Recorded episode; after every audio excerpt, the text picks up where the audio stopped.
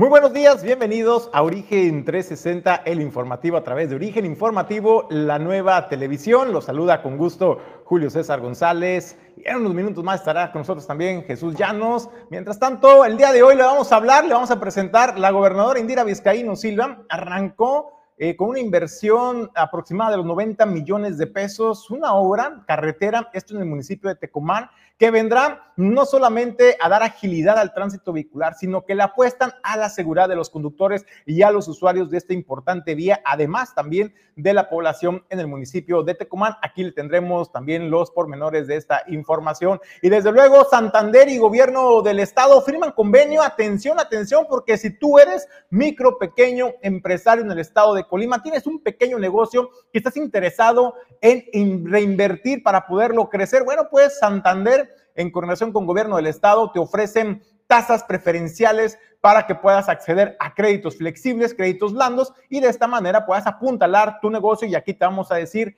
cómo y cómo le puedes hacer para acceder a estos créditos. Desde luego también en más información le comento, jubilados del ISTE hacen una exigencia a la delegación en el estado de Colima, ¿sabe para qué? Pues para que ya les regresen sus instalaciones de la casa de día del jubilado. Y es que este inmueble que debería fungir como un centro de apoyo y de ayuda externa a los jubilados con actividades recreativas, con atención especializada para ellos, pues no pueden disfrutar de su espacio. ¿Sabe por qué? Porque ahí se ha convertido en oficinas administrativas del ISTE y esa es la exigencia que hacen los jubilados, que ya se los regresen. Ya va más de un mes que pactaron el acuerdo a préstamo, ya se cumplió el plazo y es fecha en que la delegación y su autoridad, el delegado, no les ha dado respuesta y ahora está la exigencia. Desde luego sigue también en pie de lucha el tema de que se les pague con base al salario mínimo y no en un más y le tendremos más adelante los detalles al respecto. Y desde luego, pues muy buena, es muy buena información y es que déjeme decirle que no todo, no todo pues es economía, no todo es finanzas, no todo es seguridad, también hay que celebrar. Y es que el día de ayer se, se anunció por parte de la gobernadora Indira Vizcaíno Silva este festival de... Eh, este festival que buscan, busca incentivar la campana, este reserva arqueológica importante, enclavada en el corazón, en el corazón de la capital del estado, en el centro de Colima. Bueno, pues ahí, este festival desde la cerveza, Lager, bueno, pues estará celebrándose en, el, en la capital del estado y aquí le tendremos las fechas. Habrá música, artistas, eventos culturales, comida y bueno, pues todo listo para que las familias puedan disfrutar un rato agradable. Y desde luego, pues en el tema editorial, algo se acercan tiempos muy complicados para la economía en nuestro país, para su economía, para la economía familiar. Y es que si tú eres trabajador y estás ahorrando en tu Afore, o eres pensionado a lo mejor, o estás trabajando y buscas acceder a un crédito de vivienda, atención porque en el presupuesto 2024 del gobierno federal, pues todos estos fondos, todos estos recursos están por desaparecer. Y es que de acuerdo a lo que presentó el gobierno de México al Senado y que fue aprobado primeramente por el Congreso de la Unión, bueno, pues por la Cámara de Diputados Federales, eh, pues buscan, buscan acceder acceder a todos estos créditos de, eh, del gobierno federal al Fondo de Estabilización, más de 300 mil millones de pesos es lo que busca el gobierno de federal para poder pues rellenar los huecos financieros y aquí le tendremos también el tema editorial en esta mañana y desde luego pues ahora me toca darle la bienvenida a nuestro conductor y director general Jesús Llanos Bonilla. Jesús, muy buenos días. Oye, pues con la lluvia que nos ha sorprendido, bueno, no ha sorprendido, honestamente no hay que decir que nos sorprendió, nos viene avisando el servicio meteorológico que Lidia nos iba a dejar eh, lluvias importantes en el Pacífico mexicano. Y bueno, nos ha llovido de noche, de madrugada y hace unos este, 30, 40 minutos se desató una buena lluvia que ha dejado encharcamientos. Eh, le quiero dar una, una, recomendación de seres humanos. Cuando sucede esto que, que llueve y se hacen encharcamientos, hay quien a, quien le nace el espíritu. Hay dos formas de verlo. O de su infancia para andarse divirtiendo y levantar olitas con el auto, o este, de ser un perfecto hijo de su mamá, ¿no? Porque esa, esa diversión de andar bañando a la gente con el auto, pues la verdad no, no, no, no se vale, ¿no? Hay que tratar con respeto al, al, peatón. Si tú sientes que llevas prisa y vas desde la comodidad de tu auto y por eso vas a prisa levantando olas, pues imagínate qué siente el que está a pie empapándose para que tú todavía lo empapes más. Me tocó presenciar, Julio, y la verdad creo que hay que tener un poco de respeto por nuestros semejantes. ¿eh? Oye Jesús, y si no lo hacen, ojo, ¿eh? si no lo hacen por respeto, no lo hacen por empatía, pues a las demás personas. Eh, hay que agradecer que uno tiene de pronto pues las facilidades para trasladarse en su automóvil de manera segura y sin pues mojarse ni exponerse a las inclemencias del tiempo. Hay que ser agradecidos, pero si usted no lo aprende por las buenas, déjeme decirle que hay sanciones y próximamente Jesús le vamos a estar dando aquí cuenta de a cuánto pudieran ascender aquellas sanciones a los automovilistas irresponsables que eh, les gusta bañar a los peatones en temporada de lluvias porque hay sanciones económicas y muy onerosas. Bueno, pues eh, disfrute la lluvia, los que pueden disfrutar de la lluvia, hay que prepararse pues para el escenario de que siga lloviendo a lo largo del día y por favor conduzca con precaución porque las condiciones eh, de lluvia siempre pueden generarnos problemas en la conducción. Así es de que cinturón de seguridad, maneje con prudencia. Bienvenido a las noticias. Desde el emblemático edificio Torrepuerto le damos los buenos días y la bienvenida. La información inicia aquí ahora.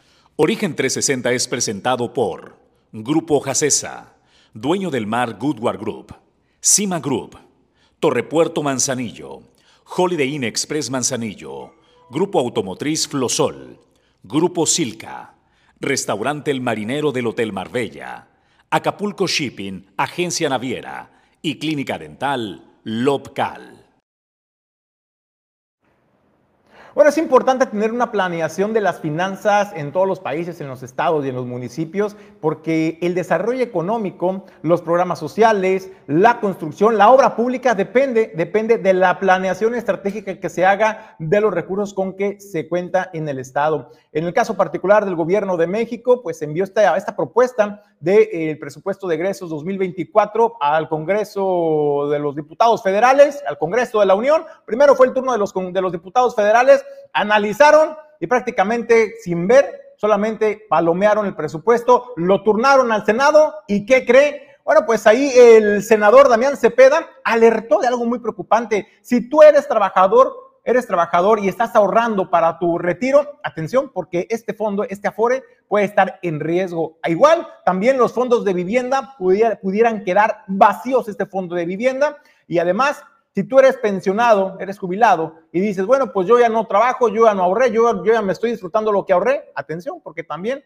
el gobierno de México en el presupuesto de 2024 va también por tus ahorros y por tus fondos de pensiones, alertó el senador, quien señaló que lo que se busca el gobierno, el gobierno eh, federal es acabar con el fondo de estabilización. Para entender qué es el fondo de estabilización, son aquellos recursos que tienen los países para que cuando se llegue a un ejercicio fiscal con baja recaudación de impuestos y haga falta eh, recursos económicos para poder eh, equilibrar la economía interna, bueno, pues echan mano de este fondo de estabilización que es exclusivamente para eso. Bueno, pues ahora dentro de este presupuesto se presenta esta iniciativa por parte del presidente de la República, Andrés Manuel López Obrador, para que le puedan autorizar y echar mano a discreción de poco más de 200 mil millones de pesos, además de los 300 mil millones de pesos adicionales que pues ya se gastaron, saquearon todos los fideicomisos y eso es lo que denuncia el senador y hace un llamado atento al resto de los integrantes del Senado para votar en contra y no vulnerar los derechos de los ciudadanos. Además, también es una propuesta muy interesante. Vamos a escuchar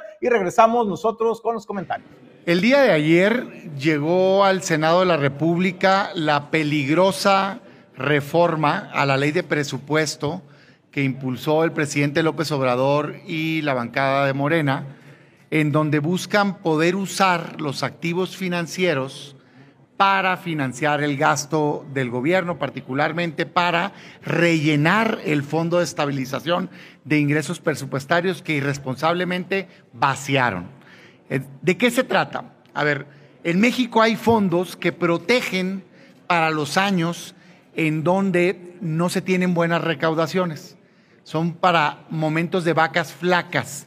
Resulta ser que tenían esos fondos más de 200 mil millones de pesos y los vaciaron irresponsablemente. Ahora presentan una, una, propuesta, una reforma que dice, pues los voy a rellenar para poder gastar más con el dinero de los activos financieros. El problema es, ¿qué son los activos financieros?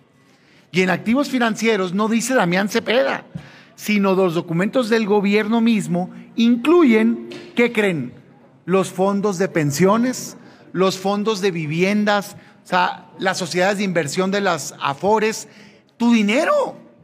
Entonces tú estás de acuerdo en que porque se gastaron irresponsablemente el dinero de los fondos ahora puedan tomar ese recurso para financiar gasto? Por supuesto que no.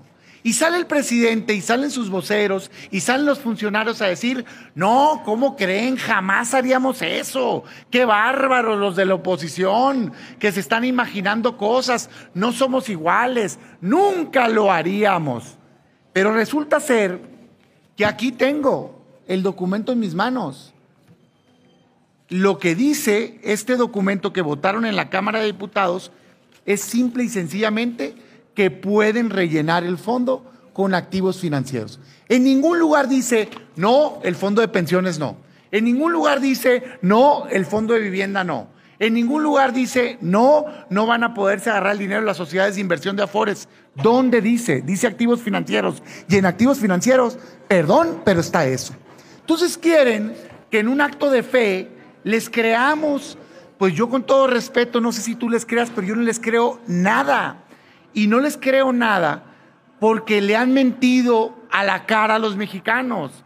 Prometió el presidente que no iba a militarizar el país. ¿Militarizó o no militarizó México?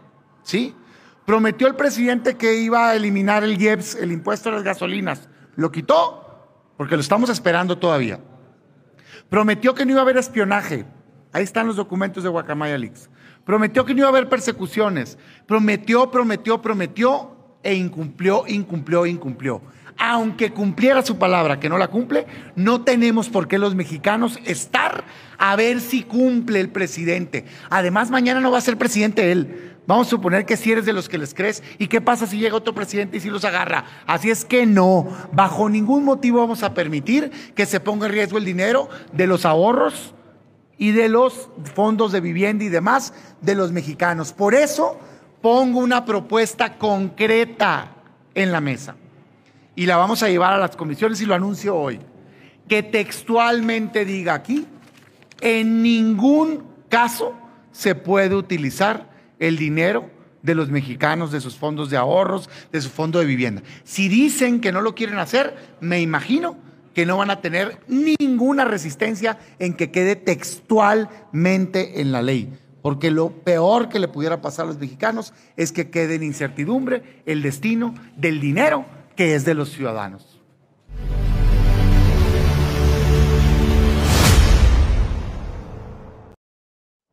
Tiene razón en la exposición de motivos que hace el senador Damián Cepeda cuando habla de que, pues ahí están los motivos expuestos y habla también de que se echaron más de 300, eh, más de 300 mil millones en todos los fideicomisos del gobierno federal, que son alrededor de 281 fideicomisos los que desaparecieron, recursos que se empezaron a utilizar de manera discrecional. Ahora con esta propuesta que se pretende también del Fondo de Estabilización, no dice específicamente para qué se va a utilizar, simplemente que le autoricen echar mano de este gran fondo, de esta gran bolsa millonaria. Lo que propone el senador es sensato y me parece que al contrario viene a abonar un clima de certidumbre para la población, para usted que nos está escuchando. El decir eh, particularmente blindar, por ejemplo, las afores, blindar el fondo de, vivienda, blindar también las, pensiones de los trabajadores y después, pues ya que se garantice el blindaje de estos apartados, pues entonces sí, que se le autorice echar mano del recurso y esto ya estaría en la cancha, desde luego, de los legisladores de Morena y aliados para que pues puedan conciliar y esa me parece una propuesta sensata porque como dice él, no podemos estar a expensas de confiar, de seguir confiando en las autoridades, en nuestros gobiernos, cuando en los hechos se ha demostrado que han estado mintiendo, que han estado incumpliendo constantemente de manera reiterada. Además, pues también Damián Cepeda, eh, pues lo que propone, me parece Jesús, que va pues en armonía, ¿no? A la transparencia, a la honestidad que se busca eh, lograr y sobre todo para la certidumbre y la tranquilidad de las familias. ¿eh? anexando eh, datos acerca de lo que estás comentando y la necesidad del gobierno para llenar el hueco de recursos para el año 2024, que no es un año cualquiera, es el año de la madre de todas las batallas. Van por la presidencia, van por el plan C, hacerse de la mayoría del Senado y del Congreso y para eso necesitan que el grueso de los mexicanos perciba que todo marcha de maravilla en el país. Eh, cuando tú ves esas propuestas que eh, viene un endeudamiento de casi dos mil billones, billones de pesos y que eh, tendrán que sacar recursos no solo de la deuda, sino también de los impuestos, Hay de repente algo que uno no logra entender. Mira, vamos a este dato que aporta la propia, el propio sistema de administración tributaria, donde con bombo y platillo hacen un comparativo del gobierno de Enrique Peña Nieto, por ejemplo, de sus cinco años de gobierno contra los cinco años de gobierno que van de Andrés Manuel López Obrador. Periodo 2013-2018 en verde, periodo 2019-2023, este, pues en el color morena, ¿no? En ese periodo, en los cinco años de gobierno de Enrique Peña Nieto, se logró una recaudación en miles de millones de 14.365 miles de millones de, de, pesos, versus el 2019-2023 de Andrés Manuel, se lograron 16.918 miles de millones de pesos. Estamos hablando de puntos porcentuales de 16% en miles de millones, en 16.9 billones, millones de pesos, billones de pesos, discúlpeme, que fue lo que logró. Es decir, los del el sistema de administración tributaria superó pues eh, por 16 puntos eh, porcentuales lo que recaudó el sistema de Hacienda. Vamos a la segunda eh, página y por la vía de impuestos, ¿qué aportó la participación, la recaudación de impuestos a los gastos pues del gobierno de México? Del 2013 al 2018 se logró una captación del 47.5% en ese mismo periodo, cinco años. En los cinco años de Andrés Manuel López Obrador, del 2019 al 2024, se logró una recaudación, es decir, por vía de impuestos se inyectó al presupuesto 56%. Eh, por ciento. Así es de que con esos números, Julio César González nos dicen que honestamente hay una recaudación eh, eficiente, efectiva. Sin embargo, no alcanza para el nivel de gasto y el nivel de gasto solo se entiende en los millonarios recursos que se destinan a los eh, presupuestos para programas sociales. Con eso nosotros concluimos el tema del comentario editorial y vamos a una pausa. En breve estamos de regreso para más información a través de Origen 360, la información desde todos los ángulos. Grupo Silca, más de 20 años de liderazgo en la gestión integral de operaciones de comercio exterior con el talento humano más experimentado. Contamos con todos los servicios para la logística de tu cadena de suministros. Grupo Silca. El siguiente nivel de la logística.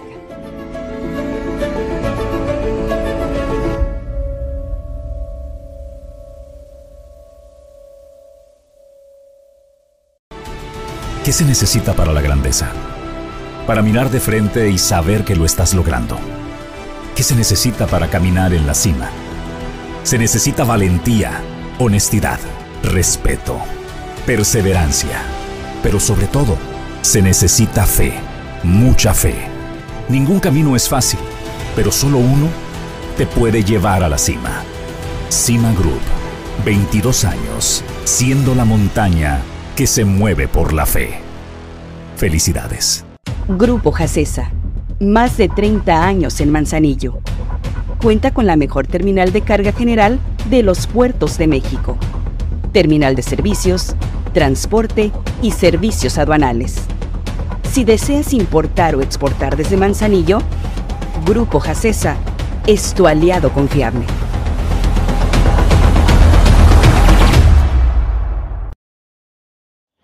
De Colima anunció un acuerdo que tuvo con Banco Santander para que las pequeñas y medianas empresas tengan acceso a financiamiento. Hay una bolsa de recursos por el orden de los 700 eh, millones de pesos. Este acuerdo fue eh, signado, firmado por el secretario de Desarrollo Económico en conjunto con eh, el director de Banca Comercial de Santander en México, Juan Villafuerte. Fue Francisco Javier Rodríguez García quien han firmado este convenio y de esto va la información. Si eres pequeña o mediana empresa, pudieras tener acceso a financiamiento a través de Banca Santander.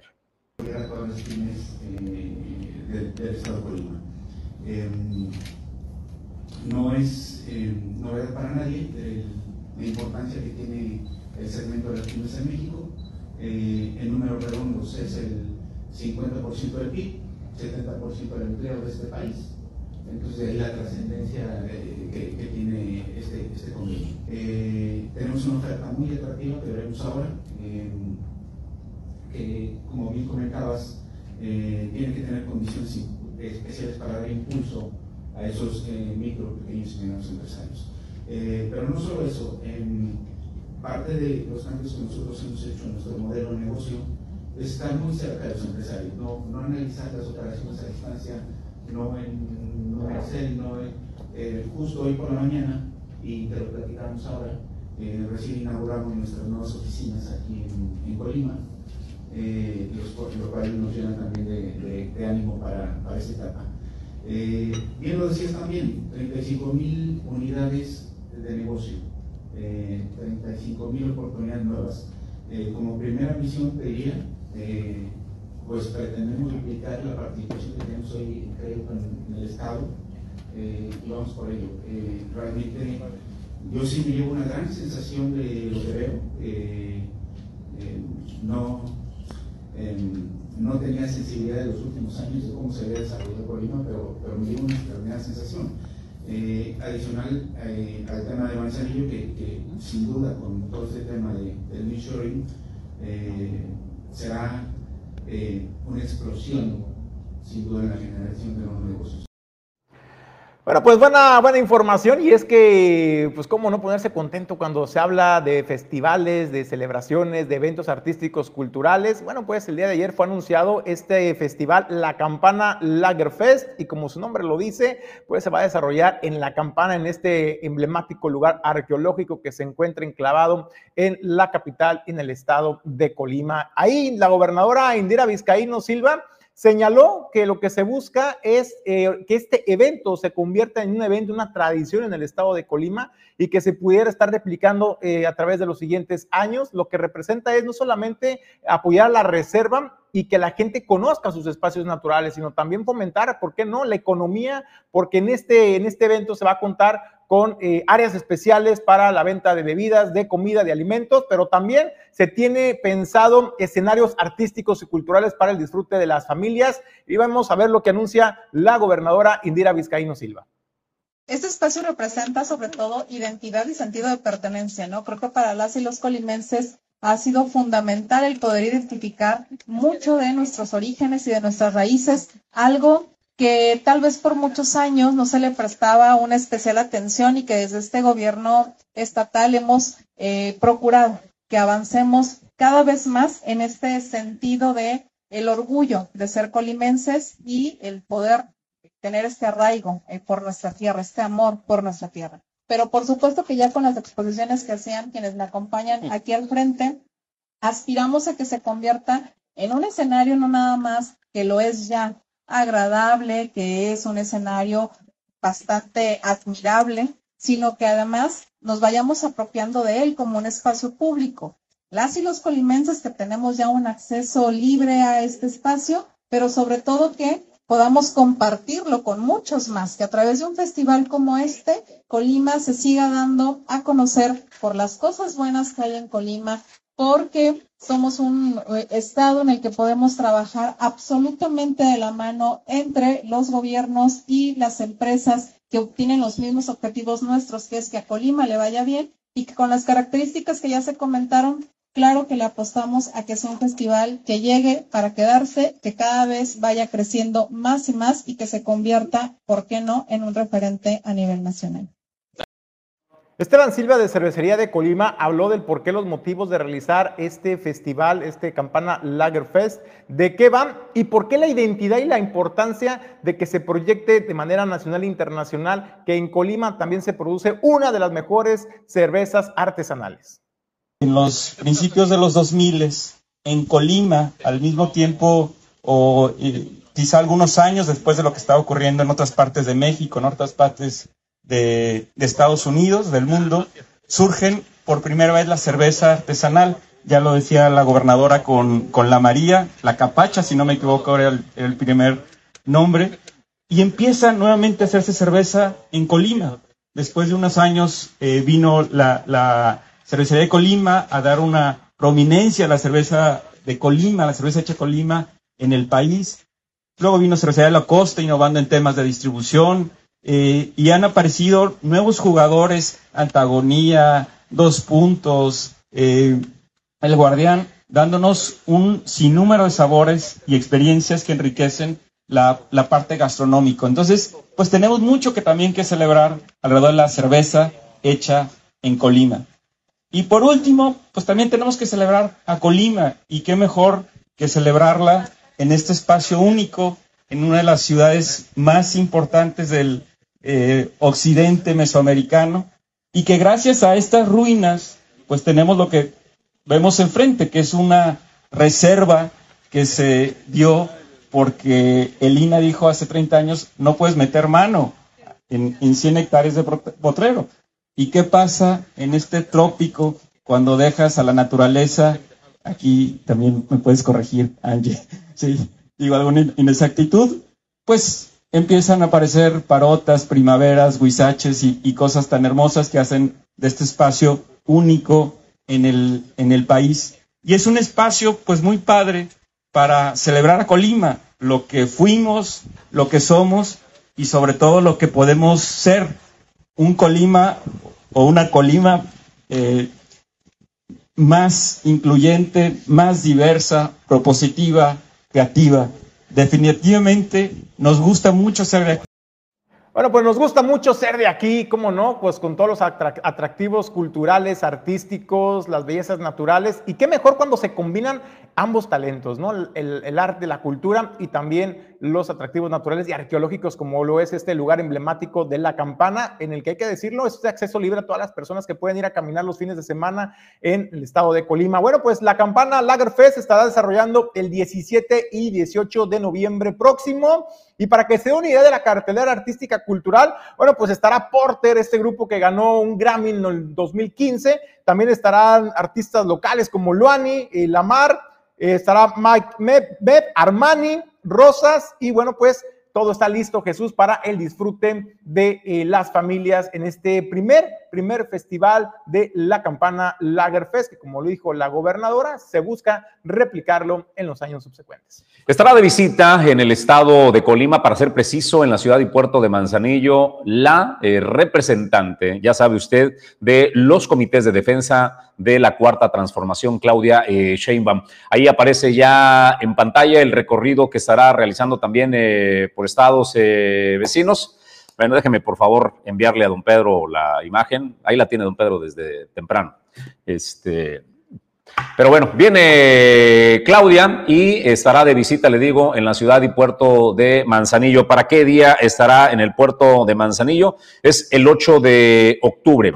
El domingo 8 de octubre estará pues en la instalación de los comités de defensa de la cuarta transformación.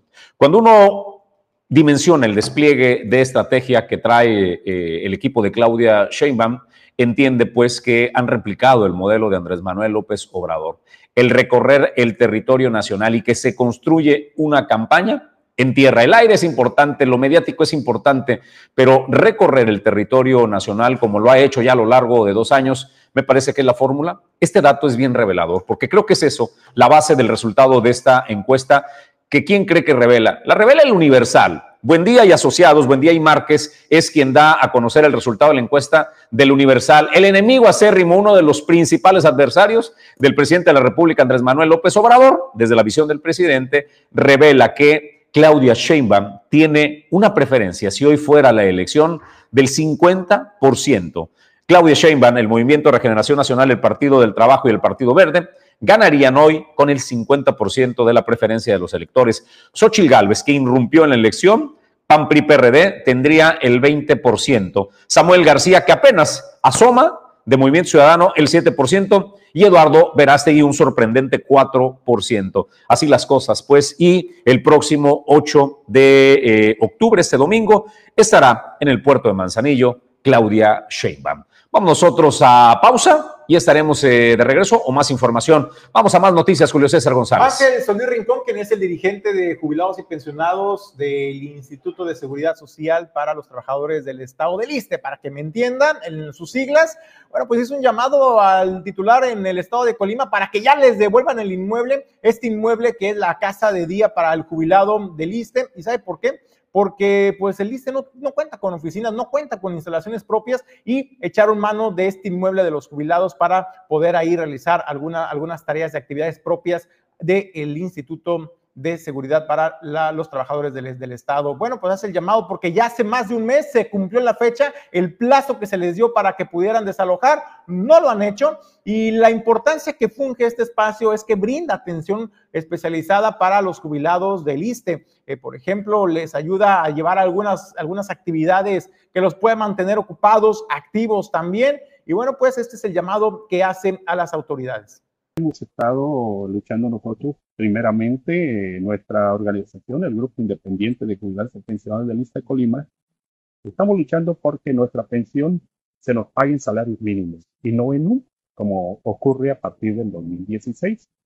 Eh, otra de las cosas es de que platicamos con el director general del Lista, el doctor Pedro Centeno Santaella, acerca también de esa situación, de nuestro problema, y además de la entrega de la casa de día a los jubilados, porque está siendo eh, ocupada por la delegación del ISP. Y en sí, este, eh, se habían planteado sobre 90 días, ¿verdad? Y esos se vencieron ya a partir del 22, del 22 de agosto. Se tiene ya un mes más, eh, hemos estado por ahí eh, en comunicación, le digo, con los demás este, subdelegados, el subdelegado médico el doctor Gustavo Gaitán, con eh, también la subdelegada de prestaciones, la licenciada Esther, eh, y con la licenciada Zaira, que es la de administración. Y en sí, este, hemos, hemos solicitado, hemos estado en buena comunicación de repente a lo que se refiere nosotros, pero nos queda pendiente lo que es la entrega de la casa de bien. ¿Verdad? Porque eso, como le digo, ya se venció y pues no ha habido una respuesta de decir cuándo se va a desocupar la casa de día para entregarla completamente a los jubilados. Precisamente eh, ha faltado eh, cumplir la palabra. Yo eso directamente ya eh, le envié un mensaje al doctor Pedro Centeno mencionándole que ocupan, se ocupan, ¿verdad? Porque vienen compañeros de nuestro grupo también aquí a hacer sus actividades dentro de la casa de día y pues eh, no se están realizando como se debería hacer porque ahí está ocupado por la, la delegación. Y es lo que estamos pidiendo, que la entregan ya inmediata, ahora sí, porque ya, como le digo, ya se cumplió el plazo que nos había dicho de que se venció el 22 de agosto. A las 11 de la mañana, hoy nos vemos sobre la mesa el programa de análisis y debate. ¿De qué vamos a hablar el día de hoy? En Colima, para ser precisos, eh, en Armería, este municipio que ha padecido pues eh, falta de oportunidades para sus habitantes, a raíz de que se hizo la introducción de, la autopista hace décadas, eh, Armería no ha hecho más que disminuir, ¿no? La poca actividad agrícola que existe ahí, la poca actividad de, turismo que tienen y la actividad más importante es la producción de sal de, Cuyutlán. Ha tenido inmerso a Armería pues en un decrecimiento importante. Les viene una oportunidad que pareciera una manzana envenenada, la instalación de una fábrica de origen eh, indio que pretende instalar una fábrica productora de amoníaco y urea. Estos elementos serían para la producción de fertilizantes. México tiene un déficit altísimo de fertilizantes. Este, esta instalación vendría a resolver este hueco en la producción de, fertilizantes y una inversión de 1.500 millones de pesos. Sin embargo, la gente de Armería y particularmente de Cuyutlán están rechazando. Activistas se han manifestado y hoy vamos a analizar qué ponderamos, qué vamos por delante. ¿Se puede realmente el equilibrio entre el beneficio pues de la economía y el cuidado al medio ambiente o priorizamos el medio ambiente. Vamos a hablar de eso y también vamos a hablar del papel de la iglesia en la vida política y social. Viene el 2024. ¿Qué opina acerca pues de que la iglesia se involucre de lleno en la elección del 24? No se lo pierda. Hoy, 11 de la mañana, participa, ya sabe usted, Marta Leticia Sosa Gobea del Partido Acción Nacional, Dulce Huerta, presidenta de Morena, Arnoldo Ochoa del Partido Revolucionario Institucional y Arnoldo Vizcaíno del Movimiento de Regeneración Nacional. 11 de la mañana, abrimos el debate, no se lo pierda. Torrepuerto Manzanillo es la sede de las empresas que generan el desarrollo portuario. Aquí se generan las ideas y se trabaja en el comercio exterior, la logística y los negocios. Torrepuerto Manzanillo, el espacio ideal para líderes y emprendedores. Torrepuerto Manzanillo, hacemos negocios. Más de 30 años de experiencia están al servicio de tu salud bucal en Clínica Dental Local. El equipo más completo de especialistas en el cuidado de tu salud bucal están aquí, operando el equipo técnico a la vanguardia tecnológica. Clínica Dental Local. En Manzanillo, somos los profesionales.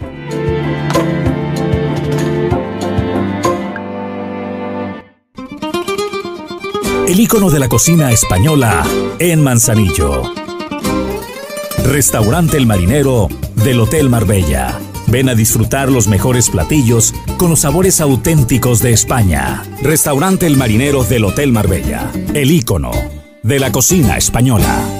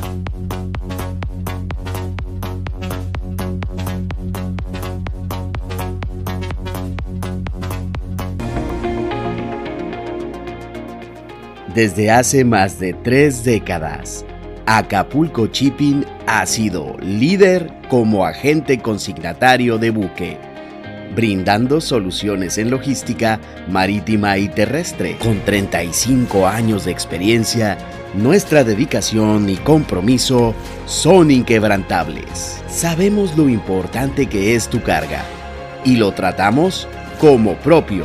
Acapulco Shipping tu confianza en nuestros servicios es nuestra fortaleza. Hoy es miércoles del origen de tu salud y es un gusto darle la bienvenida en el estudio a nuestro médico especialista, cirujano ortopedista, al doctor Gustavo Mellón Cházaro. Doctor, bienvenido, muy buen día.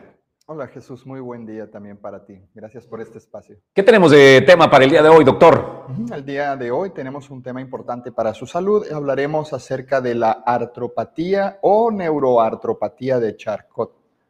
Pues entremos en materia, doctor. Eh, entremos de lleno al tema. Gracias Jesús. El día de hoy entonces este tema que no habíamos platicado previamente lo vamos a exponer porque es muy importante, es muy frecuente que encontremos esta patología dentro de nuestra población y muchas veces ni siquiera lo conocen o lo saben y lo padecen.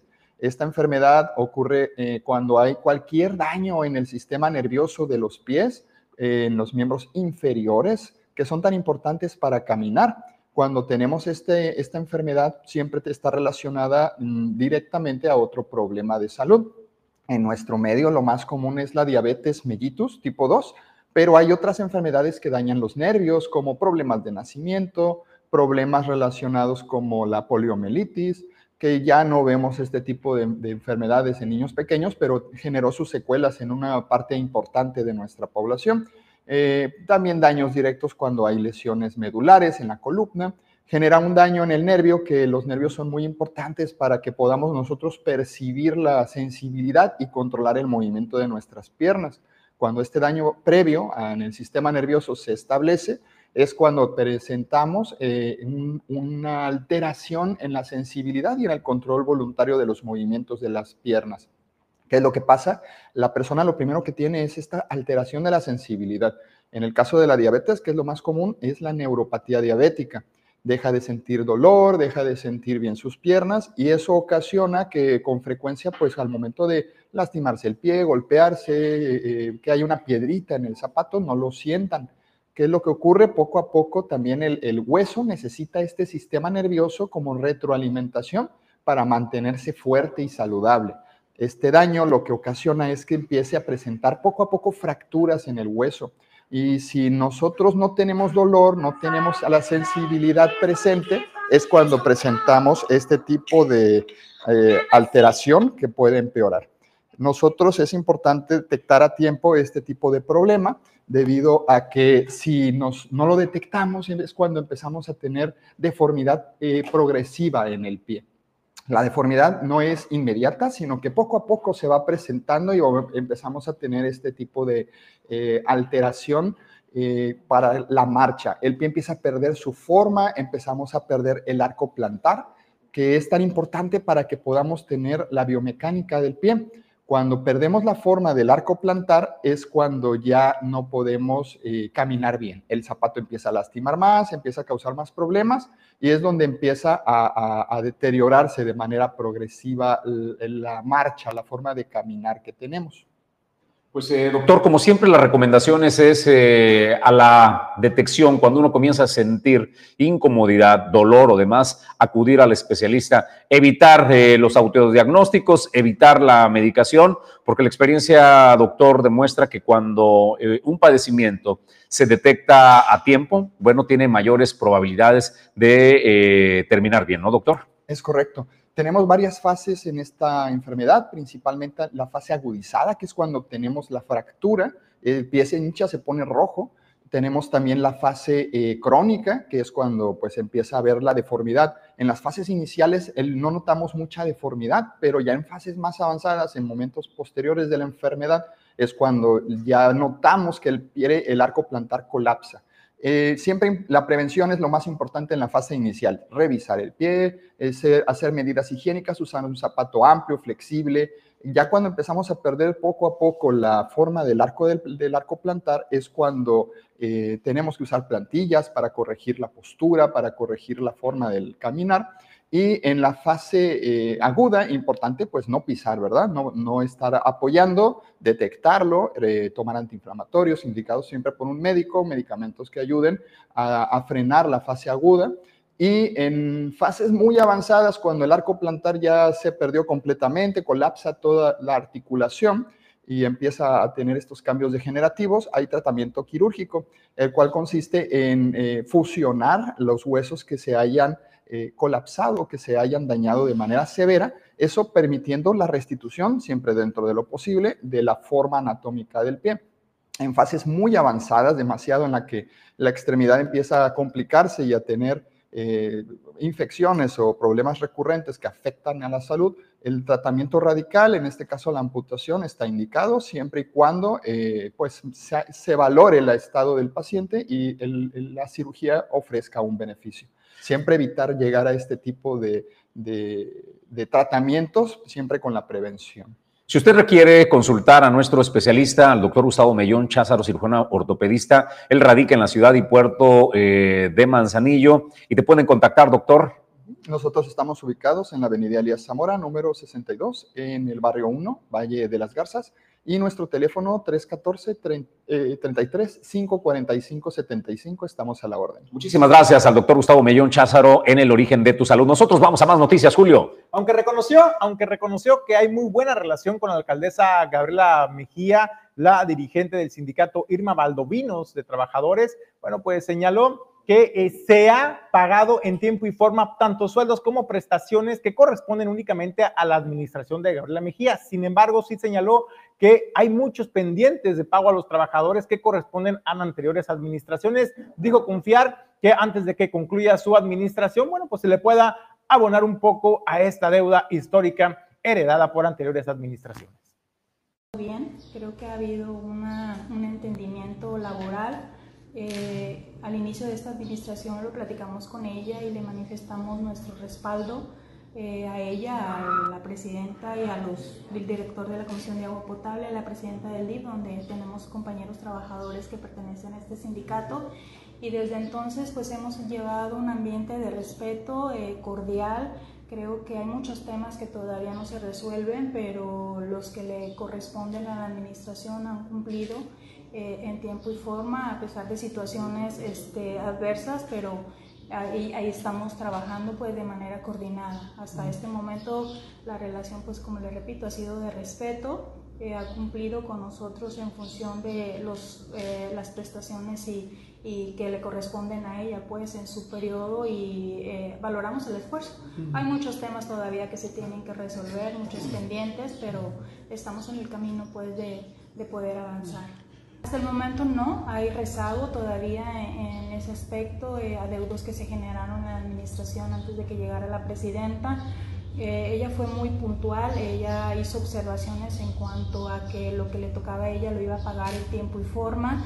Eh, sí pagó bonos de antigüedad de algunos compañeros que ya tenían que habérseles pagado en la administración anterior, cumplió con eso, eh, un poco más de un millón de pesos y lo que le corresponde a ella lo está pagado en tiempo y forma. Este año nos otorgaron el 8% de incremento salarial como lo autorizó el gobierno del estado.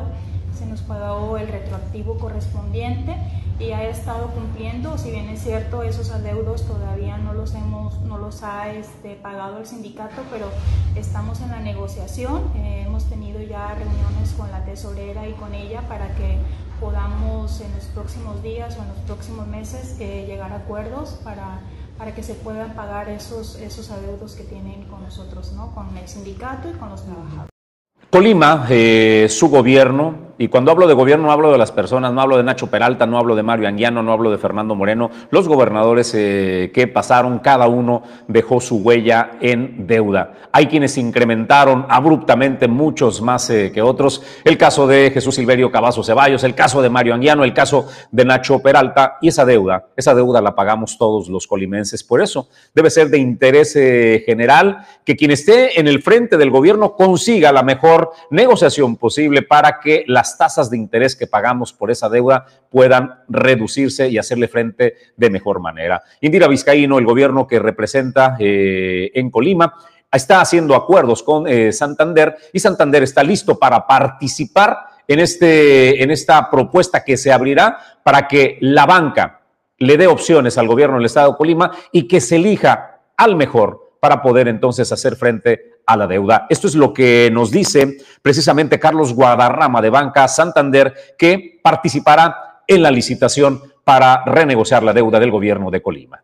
De hecho, el propio proceso implica tener, cuando se lanza la convocatoria para el proceso, hay una sesión de preguntas y respuestas donde se aclaran dudas, se puntualizan los esquemas que están buscando, plazos, obviamente el tipo de contrato, las condiciones, el nivel de tasas que se, pretende y el objetivo que se pretende alcanzar.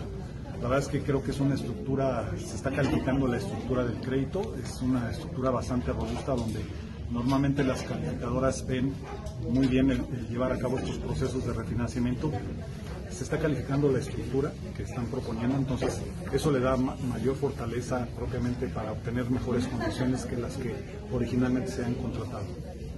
¿Qué es lo que sigue eh, pues mañana presentar las, las, propuestas, todas van a sobre cerrado, es un proceso que están realizando de forma muy transparente, está contemplado en la ley de disciplina financiera. Entonces este, vendría la presentación de las propuestas, los bancos que estemos interesados en participar, se viene la apertura de los sobres, se revisan las condiciones que cada uno de los bancos estemos presentando y en base a ello pues se hace una evaluación que todo se ha de acuerdo a las bases y de acuerdo a lo que establece la ley de disciplina. En base a ello se, se revisan las tasas, se califica la tasa y después de eso se emite un fallo los bancos que hayan resultado con las mejores propuestas, las mejores condiciones, son quienes se van a adjudicar el participar en este proceso. Con una inversión aproximada de los 90 millones de pesos, la gobernadora Indira Vizcaíno Silva eh, estuvo en el municipio de Tecomán el día de ayer dando el arranque de esta obra carretera importante que comunica con la comunidad de Cofradía. En ese sentido, la, gobernadora señaló que es un tramo apenas de 3 kilómetros y es una inversión muy importante porque se tuvo que literalmente rehacer esta vialidad para garantizar la seguridad de los usuarios de esta importante eh, vialidad que comunica Tecomán con Cofradía. Esta carretera estaba en estas condiciones que nos, que nos mostraba la secretaria de Infraestructura desde hace muchos años. Y es que básicamente el problema fue de origen. Desde que se construyó, se construyó mal. De estas cosas que luego hacían los del pasado, ¿no? Justificaban el ejercicio del recurso, pero no hacían todas las acciones que marcaba el propio proyecto que tenían que hacer, todas las capas que se tenían que cubrir, la distancia que se tenía que tener para garantizar que fuera una obra realmente de calidad y que cumpliera con las expectativas de la gente. Eso generó que hubiera filtraciones importantes en este cuerpo carretero y que además de estos baches se comenzó un poco a eh, desnivelar o a tener hundimientos. Y es clarísimo que el origen del, de los problemas fue una mala ejecución en su momento, porque es una carretera que se compone o se componía de cuatro carriles, dos que se hicieron bien y dos que se hicieron mal. Es decir, no podrían haber hecho todo de manera correcta desde el primer momento. Y por eso, aunque es un tramo relativamente pequeño, de aproximadamente tres kilómetros y medio, es una inversión tan alta de más de 90 millones de pesos, porque uno podría pensar 90 millones para hacer tres kilómetros y medio en un cuerpo carretero de eh, dos sentidos. La realidad es que parte del costo tiene que ver con que lo primero que había que hacer era retirar todo lo que había. Y eso implicó elevar de manera significativa los costos, porque había que quitar lo que había y luego construir otra vez desde cero. Bueno, pues ahí está, Jesús. La información es importante ponderar 90 millones de pesos. Usted vio cómo se está realizando esta obra. Eh, realmente es una ampliación importante y sobre todo lo que significa en materia de seguridad para los usuarios de esta importante carretera que comunica Tecomán con Cofradía, este poblado en el municipio de Tecomán. Todo inicia con el sueño de conectar el mundo por mar, aire y tierra. Dueño del mar Goodward Group más de 80 años de ser el operador logístico que te conecta al mundo.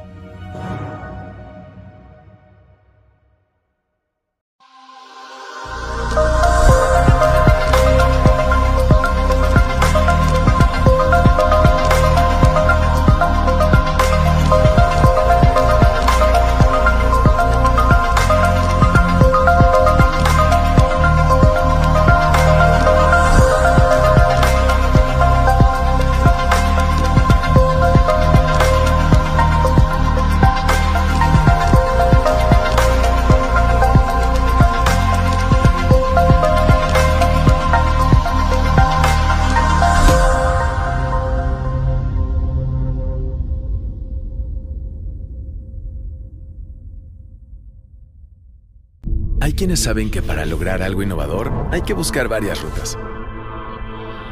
Mi trabajo es un reflejo de las emociones que habitan en mí. Es mi forma de regresar a lo salvaje. Que los colores y las líneas me lleven a ese mundo natural e inigualable.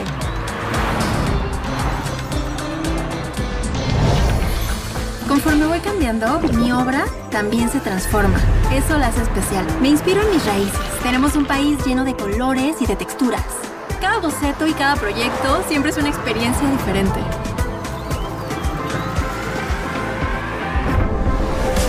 Comunicarnos por medio del arte es una necesidad tan básica como dormir o comer. Las formas, los colores y el mensaje que acompañan a la pasión son los elementos que hacen de nuestra vida una experiencia única e irrepetible. Es diferente. Tú lo haces único. Nuevo MG1. Enjoy Uniqueness. MG, enjoy. En Puebla aplican un modelo eh, innovador, el desarrollo de eh, laboratorios, generación de laboratorios de innovación que impulsen el desarrollo. Francisco Rodríguez, secretario de Desarrollo Económico del Gobierno del Estado de Colima, dice que esas son de las cosas que se implementarán en el Estado de Colima para impulsar el desarrollo. Haciendo esta labor de, acercamiento con diferentes entidades. Puebla tiene una tradición de pues, casi 65 años que se instaló ahí la empresa, una empresa automotriz para no a no decir nombres particulares, y obviamente tiene toda una tradición y experiencia en materia de desarrollo industrial, de parques industriales. En concreto visitamos con el subsecretario de, de Desarrollo de Innovación Tecnológica de la Secretaría de Desarrollo Económico del Estado. Tienen un centro de innovación donde se apoya principalmente a emprendedores y a los micros con la elaboración de prototipos. Si usted quiere desarrollar, por ejemplo, un jabón, cualquier producto en particular, ahí van y les apoyan con el desarrollo, con todo el prototipo para que básicamente se vaya a una producción. Eso genera ahorros importantes, genera diseños, se hacen pruebas de calidad, se, se pronostica también la, la viabilidad de dicho producto o no en el mercado y bueno, eso es un centro de, de, investigación muy importante que está en Cholula, que es parte de, de, un museo y que lleva una generación pues ya importante de, impacto hacia la, hacia la, micro y pequeña empresa. Entonces la idea es conocer estas experiencias, desarrollar un proyecto en lo local que junto con el trabajo que está haciendo en materia de innovación en la entidad pues podamos aterrizarlo de una manera importante. En sí son laboratorios de innovación que puedan generar el desarrollo de nuevos productos. En el caso particular es conocer ese modelo, cómo lo vienen trabajando y ver obviamente un proyecto ejecutivo que se pueda presentarle, que se le presente a la gobernadora y tenga su, validación para que el siguiente año pudiéramos tener alguna presentación al respecto, ¿no? Y lo que hacemos en cada una de las visitas vamos con dos objetivos, una de ellas las partes de innovación que se tengan y dos la parte pues de desarrollo industrial, sobre todo las entidades que tienen esta experiencia y ver que pues Colima pueda tener una pues una atracción de inversiones con base al desarrollo industrial. La alcaldesa Gabriela Mejía del municipio de Cuauhtémoc anunció pues una de las celebraciones de las fiestas pues más esperadas del año en el estado de Colima y son las tradicionales fiestas charro taurinas de Cuauhtémoc. Arrancarán este domingo eh, 8 de octubre con la tradicional entrada de la música. Desde luego se tiene contemplado diversos escenarios donde se presentarán artistas, habrá festivales culturales para el disfrute de la familia y esto es parte, parte de lo que se podrá observar y apreciar en, este, en estos festejos charro taurinos de Cuauhtémoc. Vamos a, dar toda la información de manera general y obviamente posteriores si tienen alguna pregunta que podamos compartirlo de este máximo festejos que vamos a realizar por este año en nuestras fiestas patrias, patronales y charrotaurinas eh, 2023 y pues ya con todo el programa, toda la información que queremos compartirles para que las familias se puedan venir durante este marco de las fiestas, iniciando obviamente con nuestra tradicional entrada de la música el próximo domingo 8 de octubre y posterior a eso, pues a partir del 14 de octubre iniciaremos ya con todo el programa y la cartelera que tenemos para todas y todos. La entrada de la música de Cuauhtémoc. Todos, todas y todos están invitados para participar este domingo 8 de octubre. La cita es, estamos citando a todos los contingentes a las 10 de la mañana y iniciamos a las 11 de la mañana. Le agradecemos también al párroco uh, por toda esa participación también y esa unión que, que, tenemos para poder organizar la parte, se divide en tres grandes bloques, la parte religiosa, que nuestro santo patrón es San Rafael Arcángel, así que aquí se encuentra un costado de ustedes, de nosotros, y después tenemos la participación de un bloque cultural de todo el estado, eh, principalmente, y trasciende porque también nos aporta cultura del estado de Jalisco y del estado de Michoacán, y eh, posteriormente las cuadras, los caballos, la representación charra, la representación pues vaquera, que también tiene un gran arraigo en nuestro estado, en nuestro municipio. Eh, los estamos invitando para que desde muy puntual ya tenemos mucha participación, iniciaremos con los contingentes hasta la fecha entre el contingente cultural y religioso tenemos la participación de 42 eh, pues, grupos. Los organismos operadores de agua eh, son un dolor de cabeza. En el puerto de Manzanillo no es la excepción. Realizan eh, reparaciones o la introducción de líneas pues, de drenaje o de agua y ¿sabe qué hacen? A su paso dejan un desastre. No son capaces de reparar, al menos como estaba, ya no mejorar, ¿eh? pero que las cosas las dejen como estaban. Esta es denuncia de vecinos precisamente en el puerto de Manzanillo de las joyas que están haciendo esta denuncia, el paso de Cabda dejando estas huellas. Y eso que te estoy mandando es en la avenida Juan de la Barrera, frente a una iglesia, aquí en la colonia Las Joyas. Ya tiene varios días ese cochinero que tenemos, pero son baches, son pozos, donde transitan día a día carros, motos, niños, sí, o sea, es una vialidad muy, muy movida. Es una calle que se llama Juan de la Barrera con López Mateos, en la colonia Las Joyas. Así la deja Caplan a ellos les importa un bledo lo que, pueda, lo que pueda pasar con un accidente vial en esos casos. Tengo de favor, me hecho ese reporte. Gracias. Señoras y señores, les recuerdo, en breve, en breve estaremos eh, en casi 50 minutos, estaremos listos para presentarle y abrir el, el debate sobre la mesa. Ponemos dos temas. Eh, hoy estaremos debatiendo la planta de amoníaco y urea que pretende la empresa hindú eh, colocar en Cuyutlán en el municipio de Armería, eh, Colima, 1.500 millones de inversión. ¿Qué hacemos? Le damos prioridad para que eh, Armería salga del hoyo económico en que se encuentra y esta oportunidad para generar empleos y una inversión millonaria de 1.500 millones, o cuidamos la laguna, los manglares, el mar y el medio ambiente. Hoy vamos a debatir, además hablaremos del papel de la iglesia lista para involucrarse en las elecciones del 2024 de lleno. ¿Qué opinas tú sobre esta eh, situación? Arnoldo Ochoa del PRI, Marta Sosa del PAN y de Morena nos acompaña Dulce Huerta, su presidenta, y el profesor Arnoldo Vizcaíno. A las 11 nos vemos sobre la mesa. Con eso despedimos el informativo de esta mañana. Le agradezco a nombre de Hugo Nando, Alejandro González Pulga, Pedro Ramírez en producción adjunta y en controles, Ulises Quiñones en la producción general y mi compañero de fórmula y conducción, Julio César González. Nos vamos, Julio. Gracias por acompañarnos en este recorrido. Mañana los esperamos en punto de las 9 de la mañana. Gracias. A nombre del equipo, soy Jesús Llanos. Extraordinario día.